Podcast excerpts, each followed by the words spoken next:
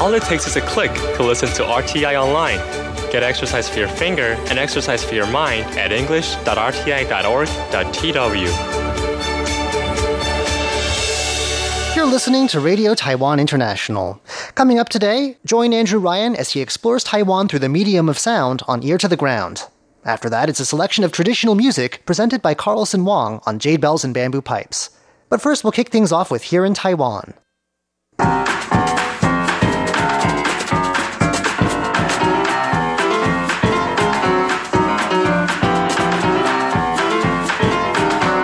Thank you. Hello and welcome to Here in Taiwan. Today is Wednesday, January 9th. I'm John Van Trieste, and joining me here in the studio today, we've got Shirley Lin. Hi, John. And Charlie Stora. Hello, John. Today we are just ballooning with stories. We've got two balloon related stories for you today. We'll be hearing about uh, how balloons have helped give one man a living, and we'll also be hearing about a young, promising, and very talented balloon artist. Then we'll be hearing about Taiwan's dog park shortage and why the government says we need more of them. All that coming up next. Please stick around.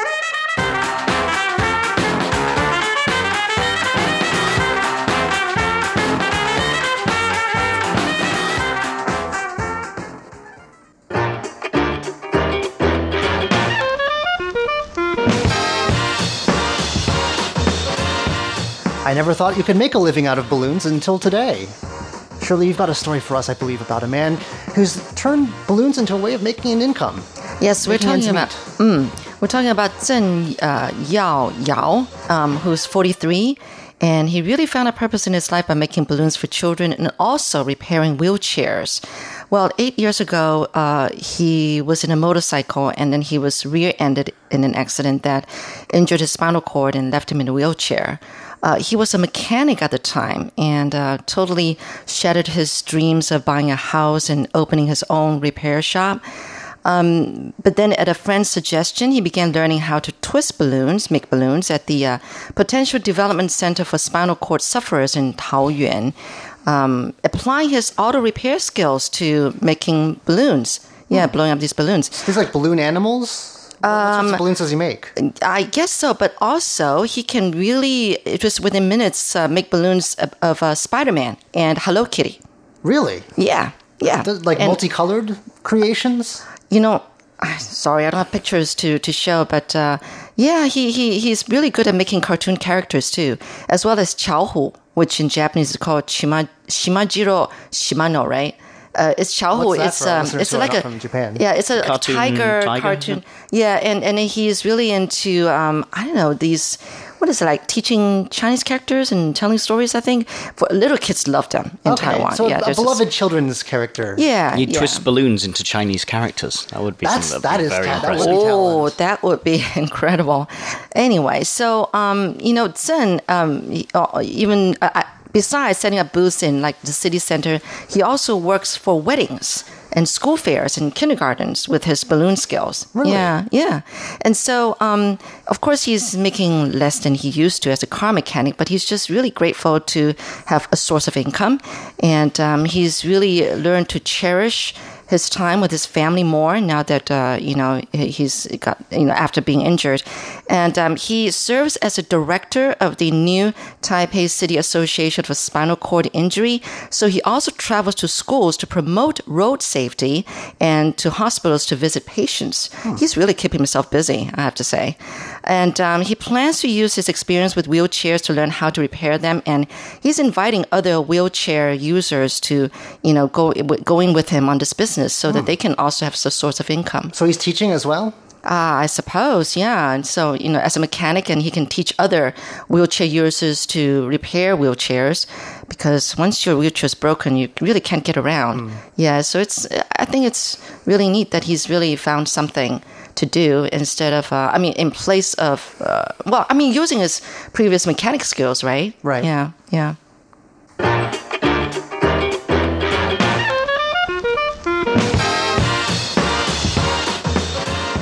All right, how would you guys feel about uh, wearing or seeing someone wearing a balloon dress? Like a, a traditional sort of tight fitting dress made of just balloons? Right. Well, I've cheated because I saw a picture of that. You did? It's aw- awesome. I love that dress. If I could fit into it. Well, this is just uh, this is called the balloon cheongsam. That's a word for a traditional Asian uh, type of dress, and uh, that's just one masterpiece made by a very young artist. Uh, they only give his surname Hong, but uh, who's he's been making the rounds of Facebook lately because of some balloon creations. That's just one example. What do they? Sorry, what do they call it again? Balloon cheongsam, Well, have they not missed it? What do they call it in Chinese? qipao, I think. 旗袍. Well, because I'm just thinking, because like, so qi pao is the in Mandarin the word for that kind Yes. of dress, but a, the word for bubble is qi pao. If you change the tones around, a So you could call it a qi pao, qi pao. All right. And if they're not calling it that, then trademark. They should. they, they, they should, or I will, and I'll get on that, and I'll, and I'll be, I'll see, see, I Good was for more you, creative. Charlie. Isn't the Chinese language fun? Yes. A- a- anyway, uh, he's been this uh, student. His in, just in junior high school has uh, made a lot of creations like this, and the most recent one, the one that's really uh, blown up on Facebook, is a Nice. qilin, which is. Yes, I hope it doesn't inflate his ego. Um, it's a qilin, which is a mythical Chinese beast. How would you describe it, qilin? They're It's a mystical character. It's a Kirin. Looks It's, so- uh, it's looks uh, almost like a of- a dragon. liony, aren't they? Lion? Yeah, it's one of your uh, what do you call that sort of uh, your, your sort of combination, legendary Chimera combination. A looking chimera, yeah, it's a chimera. So it's got a like dragon's head, A and, dragon's a, head and, a, and a- lion's body, Yeah. or vice versa. No, no, Does it that's, fly? that's it. Okay, yeah. Does it have wings? I forgot. It's, okay. This one is blue. It's made out of different shades of blue, though. So it's uh, It's a hippogriff, It is. or is. Harry Potter animal. and uh, he spent twenty. Hong spent twenty hours and used five hundred balloons to make this. And he says it's the most time-consuming and biggest piece, the most ambitious thing he's ever done. Uh, and it's going to be submitted to. They actually have contests for these things, so I think uh, the person from our last story should also get in on this. It's called the Qualatex Color Quest Balloon Contest. I'm not sure if that's held in Taiwan or overseas, but uh, this artwork is going there, and uh, the post has garnered 48,000 likes. Well, this was more than a day ago now, so I'm sure more by now, after it was posted on uh, a very popular Facebook group here in Taiwan called Baofei Gong She. And it, the people have left some pretty witty posts. Uh, some people said the best I can do is making a poodle balloon, which is already better than I can do. So I think that's not Yeah. quite so bad as it sounds. And somebody asked why he doesn't get enrolled in the Department of Balloon Engineering. Uh, okay, but uh, yeah, I think uh, Taiwan's internet is definitely behind this kid. Uh, people are, are saying that it's definitely going to win gold at this international balloon contest. Uh, but yeah, surely you, you, I agree with your assessment of that dress. Uh, That should be entered in a contest too. I think so. I mean, they're not like transparent balloons. no, no, no, no. It's very uh, modest. Very but, fitting. Uh, also, it's also in blue. So I Yes. guess, I guess he's going through Yes, a blue love phase. for blue, Who was the artist who had a blue phase? Yeah, I it was uh, Picasso. was that? So it's his blue period. Uh, but anyway, it says that. It says here that uh, it blends old and new fashion elements, and I would say balloons definitely are a new fashion element. Well, best of luck to this young student in his ballooning endeavors. Does it say how old he is? Just junior high school age. All right. They don't give the full name. I guess maybe that's legal protection or something Yeah, like that. But yeah. uh, I guess we'll see how he does.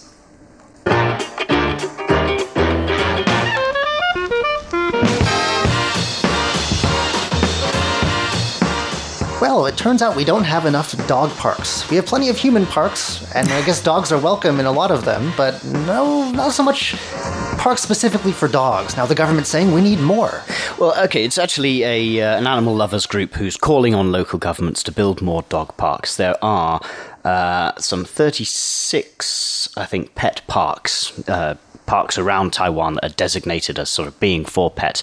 But the, this uh, group, the Taiwan Alliance for Animal Rights Policy, they're saying we should have more dog parks and we should have like standard criteria for these parks because right now there there isn't. What do you mean by standard, Standard. criteria? That what kind of dogs can be allowed in, or something? Well, what things there are there for the dogs, and what things are there to sort of uh, keep the animals safe and keep them from sort of uh, disturbing other people while they're there.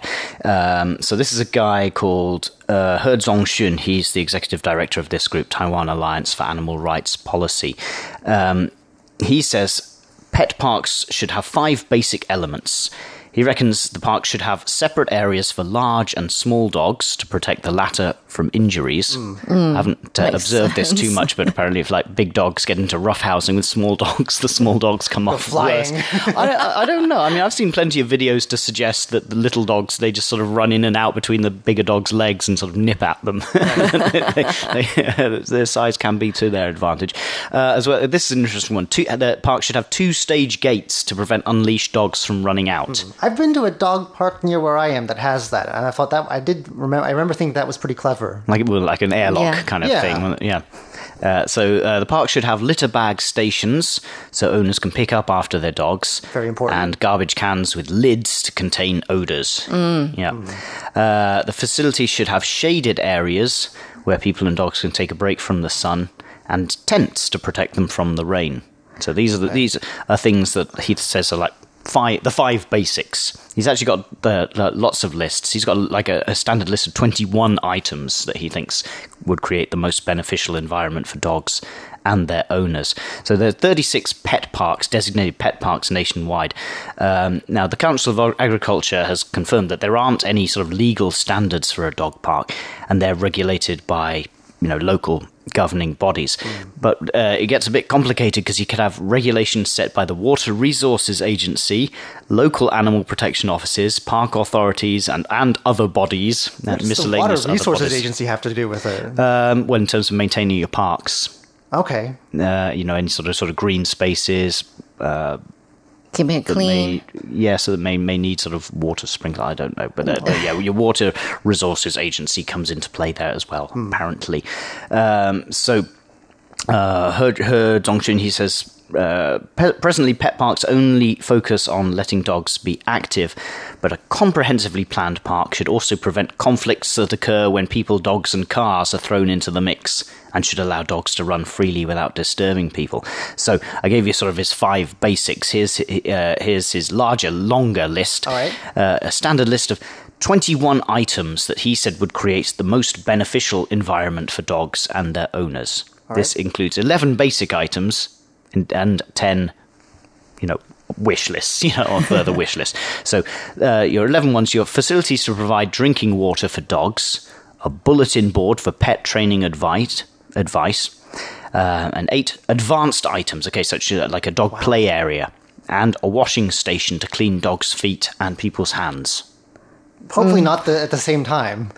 No, Two different, different bend over. different faucets. There. And then also it says uh, should be volunteers to patrol the parks on a regular basis and a quote innovation facility where visitors could voice their ideas to improve the parks. Wow. I think that's commonly known as a suggestion box. I think that's an innovation facility.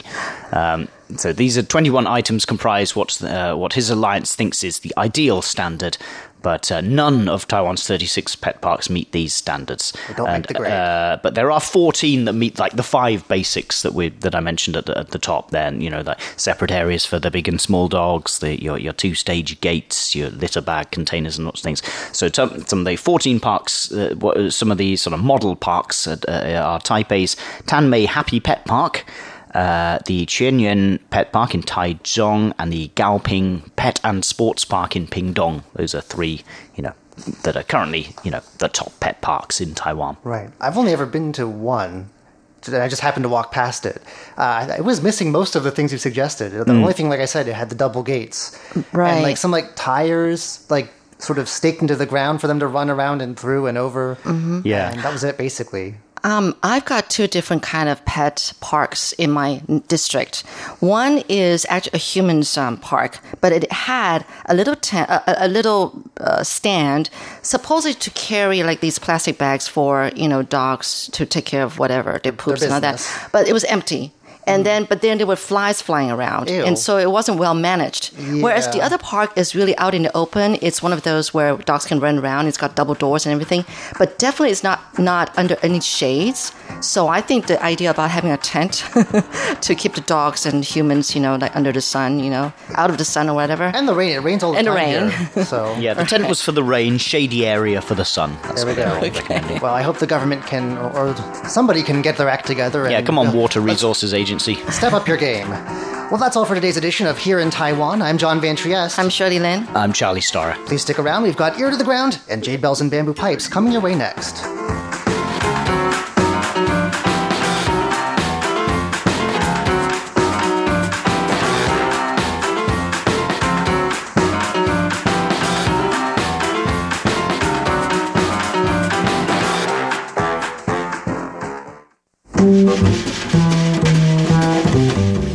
There's a restaurant in Taipei that has taken on an almost legendary status. In fact, people come from all over the world making pilgrimages just to eat the delicate, savory dumplings called xiaolongbao, which contain a piping hot soup. I'm Andrew Ryan, and in today's Ear to the Ground, I'm joined by my parents, Jim and Jane Ryan, and our friends Joe and Julie White for a trip to Ding Tai Fung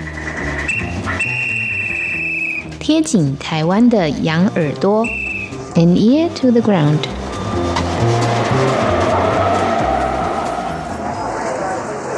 这里九个档，这里九个档，这里九个档。お客様いらっしゃいませんか？ You'd be forgiven for thinking this is a Japanese restaurant, but that announcement is actually just to accommodate the huge number of Japanese tourists that flock to Din Tai Fung for the much lauded dumplings. There are also announcements in Chinese and English. And today, at just before 11 a.m., there's already a sizable crowd of about 50 to 60 people waiting for a table.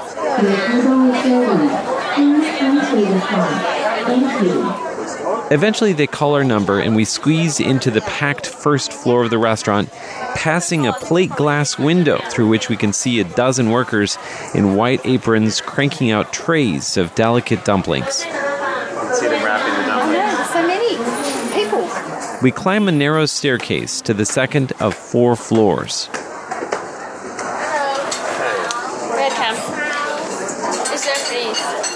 And then we settle in at our table, glancing to see what everyone else has ordered. Inside the menu, my mom comes across a page with the restaurant's history. Din Tai Fung was originally founded as a cooking oil retail shop in 1958. As the consumption patterns of cooking oils started to change in the early 1970s, the survival of the business was threatened. So in 1972, Din Tai Fung transformed into a restaurant specializing in xiaolongbao. And xiaolongbao little dragon, Dragon. dumplings. Soup dumplings. Soon a waitress comes to take our order. Chicken shawarma, 10 pieces or 5 pieces? Uh, chicken xiaolongbao, 10 pieces or 5 pieces? 10? 10. We get a variety of different dumplings, including, of course, the star of the show, the xiaolongbao, or literally, the little dragon dumplings. Those are the ones that contain the soup. They take the soup and they. It's like they freeze it. So it's hard and then they wrap it in the dumpling. Actually, that's not correct at all. I'm clearly misinformed. Later on, I do a little research and find out that they don't freeze the soup. They actually insert soup into the dumplings by using aspic, a congealed meat mixture which turns to liquid when the dumplings are steamed to a high temperature. When the bamboo steamer with the bite sized packets of goodness arrives at our table, I describe the correct way to eat it. First, you gently pick up the dumpling with your chopsticks, dip it in soy sauce and vinegar if you like, or if you're a purist, just take a few strands of julienne ginger. Then, bite a tiny hole to let out the steam, and gently suck up the soup, being careful not to burn yourself as you pop the whole dumpling in your mouth. The reason you put it in your spoon is so you don't lose all that wonderful soup. And what's the verdict? That's good. That's not good. All of the dumplings and dishes are wonderful, but at the end of the meal, there's one very unexpected dish that captures our attention. Liquid heaven. Mm. Some are very yummy, but this is the most yummy.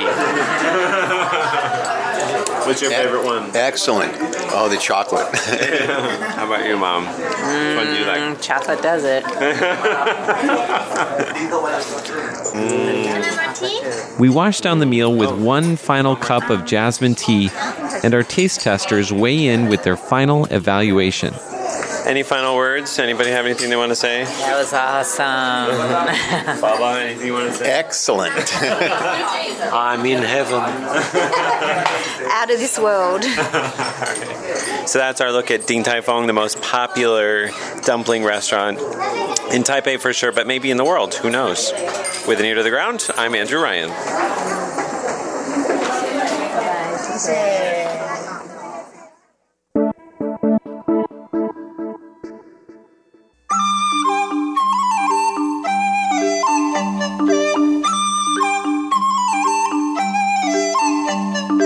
Explore the beauty of Chinese and Taiwanese traditional music on jade bells and bamboo pipes. Hello and welcome to this week's Jade Bells and Bamboo Pipes. I'm Carlson Wong, and on today's show, we're listening to music of the Hakka people. The voice of the Hakka people has taken different forms throughout ages depending upon circumstances. It has been expressed at times through singing and performing and folk songs to convey joyous praise and indignant protest. All these approaches have been used to express the myriad feelings that members of this ethnic group have experienced in their lives. And the first piece that we'll be playing for you today is Old Mountain Song. This is considered to be the oldest extant folk tune in Hakka culture. Its melody preserves the original characteristics of the Hakka mountain song.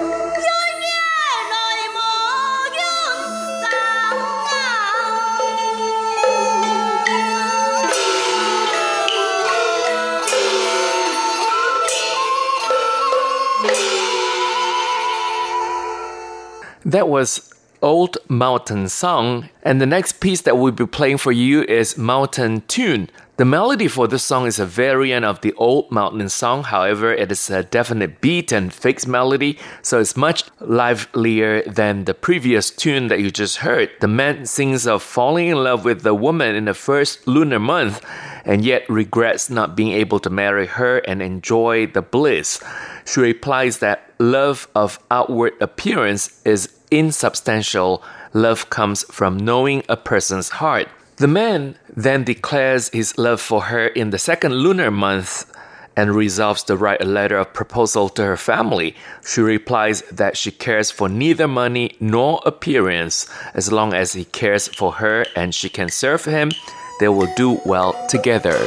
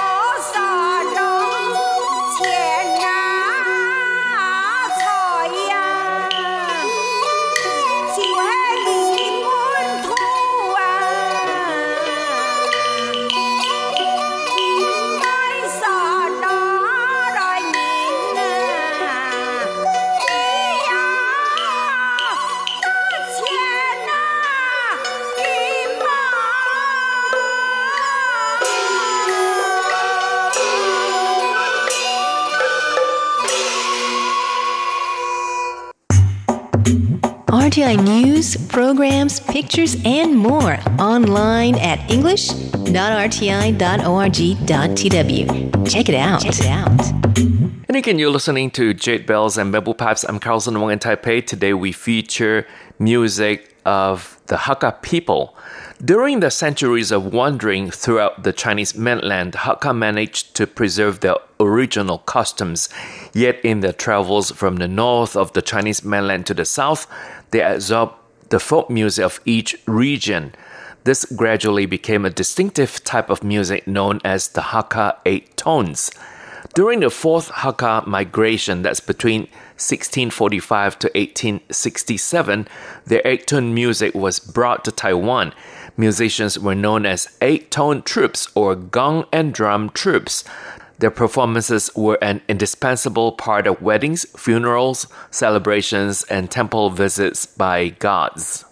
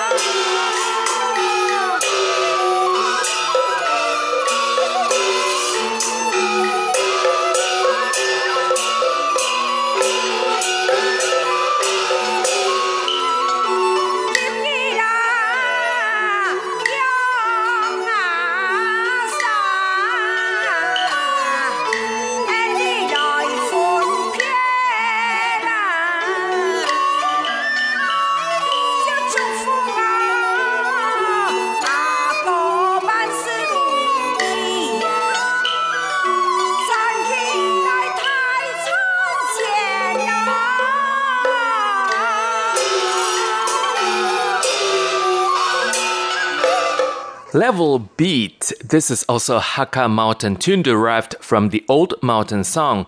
It is a tune most often used to accompany Hakka music theater with different lyrics. The same tune produces a different feeling and effect.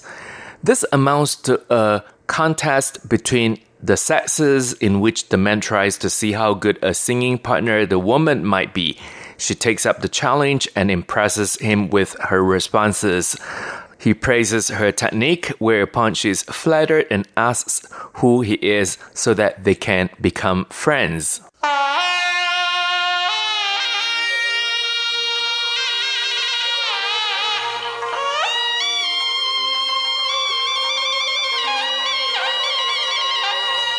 This tune is entitled Xin Yi Jinggu Melody. This is a traditional eight tone tune that describes a peasant child in ancient times tending oxen, looking off into the distance at a spectacular mountain vista and feeling peaceful.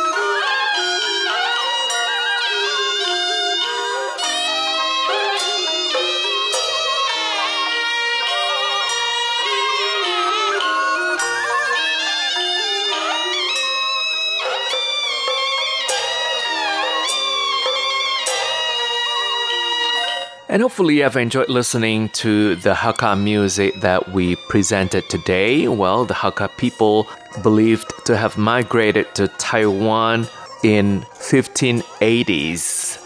And Hakka is one of the languages spoken here in Taiwan.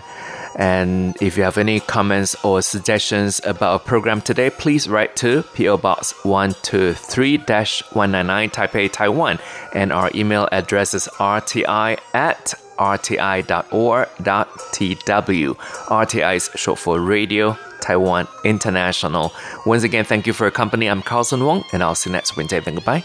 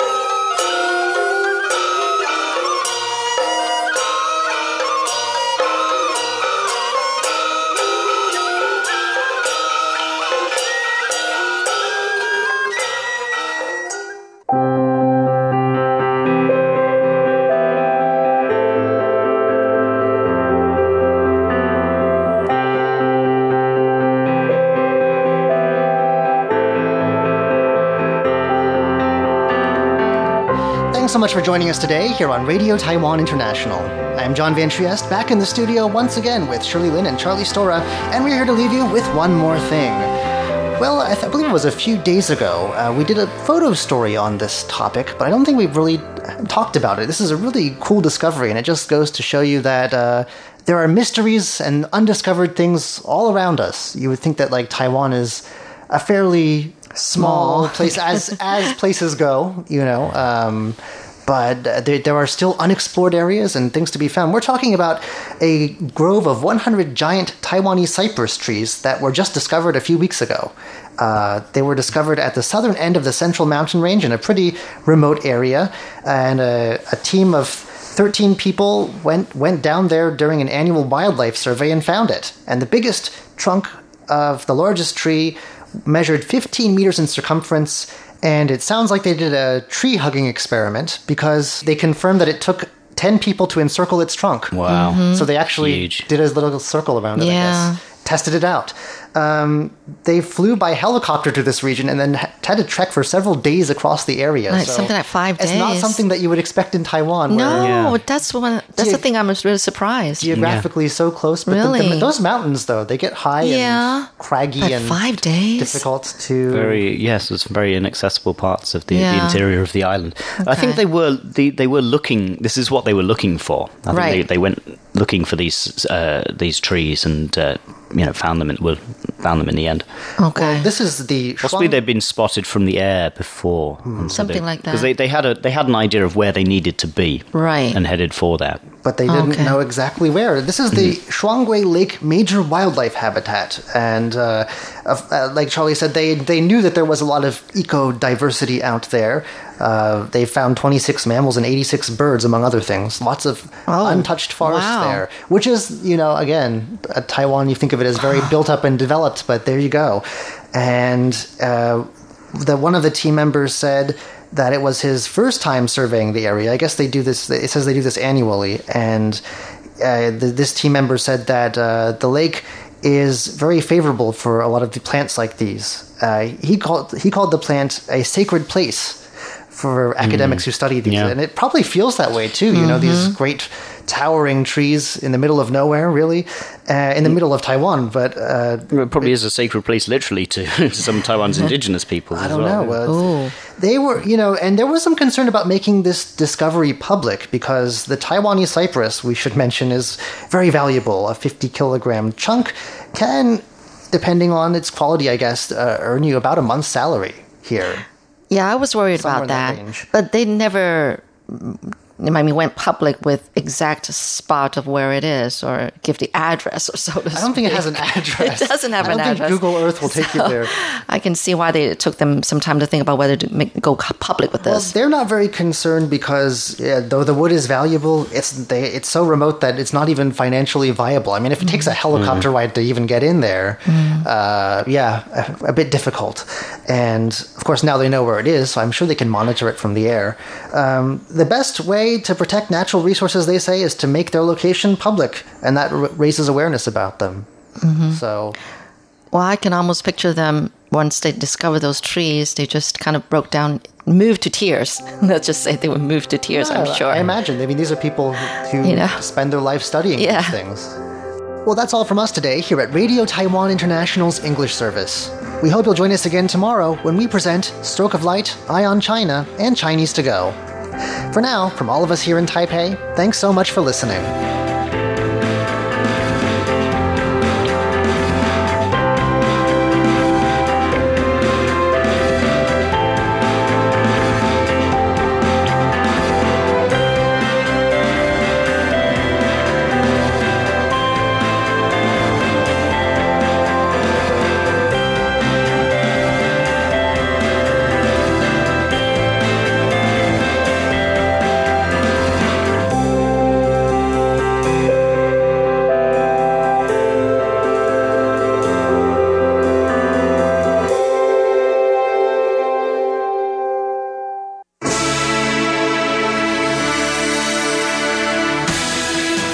Listening to Radio Taiwan International, broadcasting from Taipei, Taiwan. Check out our website at english.rti.org.tw. Again, that's english.rti.org.tw for the latest news and features from Taiwan. You can also listen to our programs and watch videos as well. Our 60 minute English language program can also be heard every day at the following times and frequencies. In southern China and South Asia from 1600 to 1700 UTC on 6180 kilohertz. Again, that's in southern China and South Asia from 1600 to 1700 UTC on 6180 kilohertz. And in Southeast Asia from 0300 to 0400 UTC on 15320 kilohertz. Again, that's in Southeast Asia from 0300 to 0400 UTC on 15320 kilohertz. We'd love to hear from you. Please send your comments to PO Box 123 199, Taipei, Taiwan.